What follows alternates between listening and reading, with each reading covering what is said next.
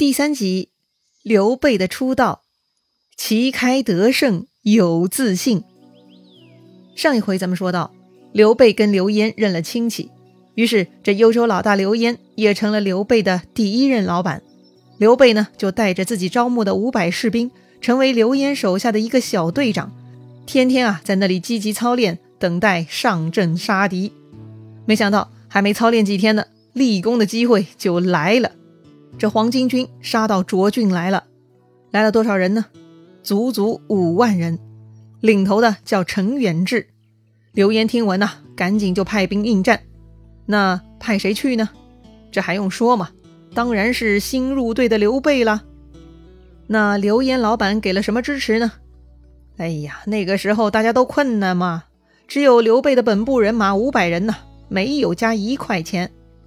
什么？没听错吧？五百人去对抗五万人，哎呀，这个也太狠了吧！哎呀，这还真的是以一顶百的计策呀。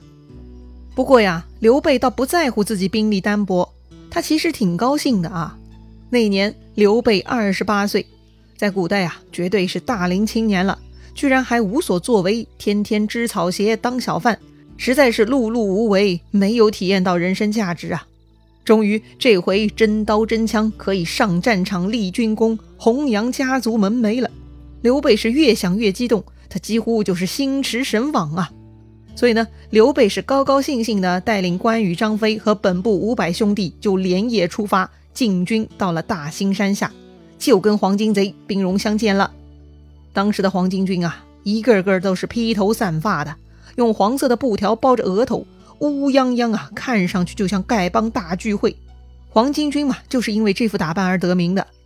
当下两军相对，在阵前，刘备左边有关羽，右边有张飞，那是威风凛凛。面对黄巾贼兵，刘备是扬起鞭子大骂：“反国逆贼，何不早降？”简直啊，就是正气凛然。这一骂呢，对面黄巾兵的头目陈远志不干了。他大怒啊，就派出自己的副将邓茂出战。邓茂是谁呀？哼，完全没有听说过的无名小卒啊！话说邓茂刚刚拍马上前，还没来得及抡家伙呢，突然间，邓茂是心头一寒，不知道什么时候，他的心窝已经被一柄长矛给刺穿了。不用说了，这长矛就是丈八蛇矛，它的主人乃刘备三弟张飞是也。这张飞刺中邓茂，一个反手就把尸体挑落马下。陈远志一看，什么情况？自己的副将刚出场就被干掉了，这杀人也！他嗷嗷叫着就拍马冲上前去，要跟张飞决斗。这个时候，旁边还没有机会动手的关羽早就忍不住了，立刻也骑着马冲了上来。陈远志看到关羽突然冲到眼前，那是吓了一跳。他还没反应过来，怎么突然多了一个人？说时迟，那时快，这关羽早就大刀砍向了陈元志，把他剁成了两半儿哎呀，真是电光火石间，这黄巾兵的主将、副将都在阵前被斩杀了。当下就把剩下的黄巾小兵给吓破胆儿了，纷纷扔下兵器夺路而逃。想逃？刘备可不干呐！他立刻指挥自己的军队给我追。于是很多跑不掉的黄巾兵就转而投降了。毕竟啊。这些人曾经都是普通百姓，张角虽然能呼风唤雨，本领通天，可他却不懂操练军事，所以黄巾兵呢就是小混混打群架的水平，哪上得了战场啊？一看情况不妙，就纷纷投降。书上说呀，投降者不计其数，玄德大胜而回。总之啊，这刘备首战告捷，以五百人取五万人，带着大大的胜利回去见刘焉了。刘焉也很高兴啊，亲自出城迎接刘备凯旋，还酒肉伺候，犒劳军士。也就喝了一天酒啊，第二天又有新任务了。不远之处的青州也顶不住了。青州太守公瑾他发来牒文，说呀，他那里被黄巾贼给围住了，快要沦陷了，请刘焉大哥赶紧来帮忙啊！于是呢，刘焉就找刘备商量了。刘备一听。那还用说嘛？他赶紧请命出战救援。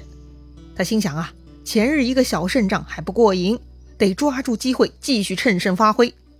而刘焉呢，他等的就是这个态度嘛。不过这回刘焉呢，大方了一些，他让自己手下校尉邹靖带兵五千人，跟刘备三兄弟一起去青州帮忙。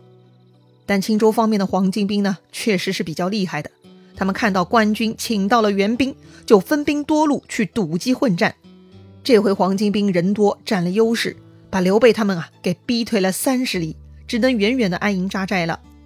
刘备虽然没能一鼓作气拔得头筹，但也是有些军事天赋的。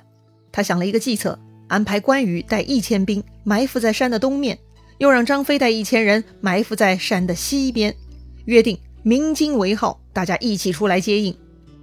这个计策有点意思哈，特别是接应的信号设定还是有些谋略的。咱们这儿呢，给说道说道。大家都知道，鸣金呢是收兵的信号。鸣金的金其实呢是一种以铜铸造的乐器，本名呢叫筝，斜金旁右边一个正确的正啊。这个筝的形状呢像钟，比钟更狭长，上方有柄可以悬挂。在古代战争中啊。一旦敲筝，就意味着战争结束，双方各自撤退。这个就有意思了。刘备呢，把一个常用的收兵信号作为关羽和张飞带领伏兵的出兵信号，嘿，那是很有迷惑性，产生了奇效啊。第二天，按计划，关羽、张飞各领一千兵埋伏于山的两侧，刘备和邹靖一起带主力三千人，就咋咋呼呼的正面出击。黄巾兵一看啊，败军之将又来了。赶紧呢，就来痛打刘备军。这刘备呢，就边打边退，把黄巾兵引入了山谷，也就是自己预设的埋伏圈哈。这个时候，刘备就下令鸣金了。黄巾军急了，还以为刘备要鸣金收兵了，心想这到嘴的肥肉怎么能让他溜走呢？就更起劲儿的追了过来。于是又一大批人杀进了山谷。就在这个时候，听到鸣金声音的关羽、张飞就立刻从左右两边冲了下来。刘备主力呢也不跑了，迅速掉头也杀了回来。于是这兄弟三人各带部队三路夹击，把黄巾兵打的是溃不成军，赶紧往后逃啊！刘备他们呢继续乘胜追击，把黄巾兵追到了青州城下。这个时候，青州太守公瑾呢就带着民兵出城助战了，形成了四面包围的效果，把黄巾兵打的是落花流水，死伤惨重啊！至此呢，刘备解救了青州城。还体现了他的军事才能，实在是痛快呀！青州太守公瑾呢，也是再三道谢，感激刘备等人的救助，好好的犒劳了军队。酒足饭饱以后啊，邹靖呢就准备回幽州去刘焉老大那里复命了。但刘备呢却不愿意走了，他跟邹靖说：“我最近听说中郎将卢植跟反贼头目张角在广宗作战呢，卢植曾经是我的老师，我想去帮他。”这里咱们插播一下哈，刘备父亲早亡，他从小跟母亲织草鞋、编草席。十五岁那年呢，他母亲让他出去游学，机缘巧合，他居然成了当时大儒家卢植的学生，还在那个时候认识了同学公孙瓒。公孙瓒是刘备早期的大贵人，对刘备的帮助很大。后面呢，咱们还会介绍，此处啊，先按下不表了。要说呀，这刘备学习是比较渣的。所以呢，他并没有在学习期间表现优异而获得什么特殊的出人头地的机会啊。但是呢，他从小性情宽厚，一向胸中有大志向，专门喜欢结交天下豪杰。所以在卢植那里读书啊，就像很多人读商学院一样哈，目的呢不仅仅是学习本身，而是结交更多的好友啊。好吧，既然刘备要去救老师，邹靖自然没话可说了，留下涿州五百兵还给刘备，就此拜别。他呢，带上自己的部队就回幽州了。刘备呢，这就带上关羽、张飞两位好兄弟和本部五百人，就跑去广宗了。而在广宗的卢植见到刘备带人马过来投奔，那是非常高兴，就让他留在军帐里听候调令。这个时候啊，卢老师呢，其实又成了刘备的第二任老板。那么当时广宗的战局如何呢？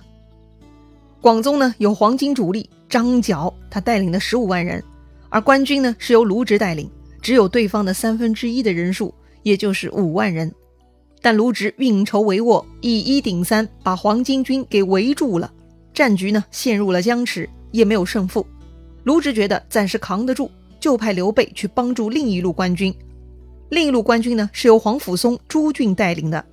这儿呢，咱们介绍一下皇甫嵩啊，皇甫是复姓，嵩呢是五岳之一的嵩山的嵩，他呢是雁门太守黄甫节之子，度辽将军黄甫圭之侄。当时啊，他是左中郎将。